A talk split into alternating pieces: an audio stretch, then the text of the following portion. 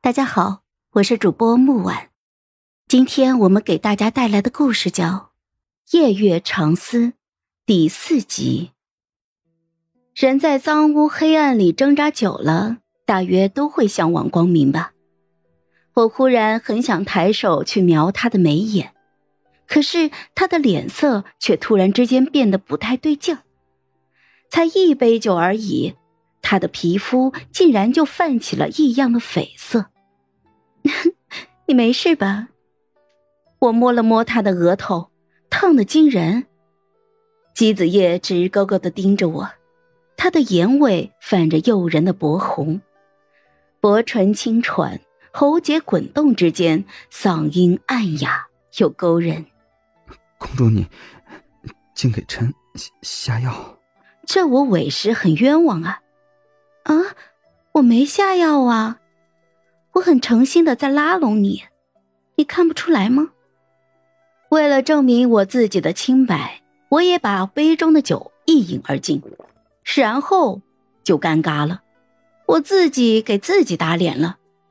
我身娇体软的倒在了他的怀里，体温变得比他还烫，他漆黑的眸深邃无比，像是要把我吸进去。姬子夜将我抱紧，又推开，又抱紧，又推开。那清冷如画的眉眼之间，写满了天人交战的挣扎。殊不知，他此刻染了情愫的眸子是多么的勾人。我被他拉扯的快要散架了，戏谑的问道：“ 姬大人，你把本公主当成什么了？任由你抱来推去的？”他目光滚烫，嗓音阴哑：“是臣犯上了，臣告退。”说完，他便要抽身而去。我自然不会放过他。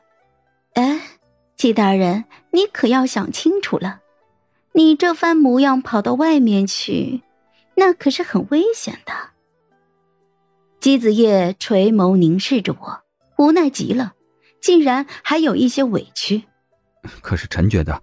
公主这座寝殿比外面危险千百倍，我不禁笑了。她可真是太可爱了。本公主今日心情好，愿意救姬大人一次。她艰难的克制着欲念，反问我道：“救我？那药难道不是你？”我见他还在怀疑我，觉得十分的冤枉，却也懒得解释了。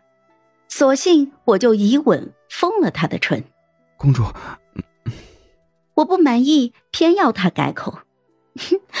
这种时候不许叫我公主，要叫我的闺名。臣还不知殿下是哪位公主，闺名是什么？呃，我差点被他给气死了。他在宫里迷路就罢了。谁想折腾半天之后，竟然连我是谁都还没有弄明白呢？可是我却又想到，我明日就要嫁给萧衍那个狗男人了。如果姬子夜知道了我这层身份，会不会真的就会被吓跑呢？于是我就圈紧了他，贴在他的耳边，笑盈盈的逗他：“ 我呀，叫李仙女。”你叫我一声小仙女听听，到底是一个干净的人。听到我这样撩拨，他那张看似清冷禁欲的脸，当时就更加嫣红了。可是他却偏偏还故作镇定。仙女，依臣看，公主该是妖女才对吧？妖女吗？嗯，也行吧。是啊，仙女又怎会舍得来蛊惑他呢？只有恶毒的妖女才会忍心玷污这么一个纤尘不染的人呢。我呀，早晚都是会下地狱的。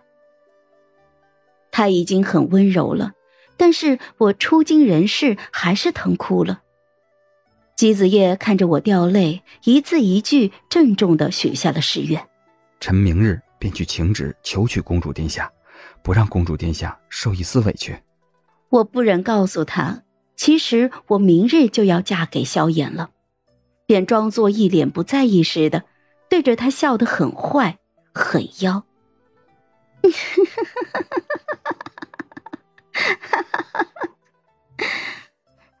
姬大人，今日你我一起中了这欢药，就只当是互帮互助了一把吧。以后姬大人，你该娶哪家的姑娘便去娶就是了，不必把一个妖女放在心上的。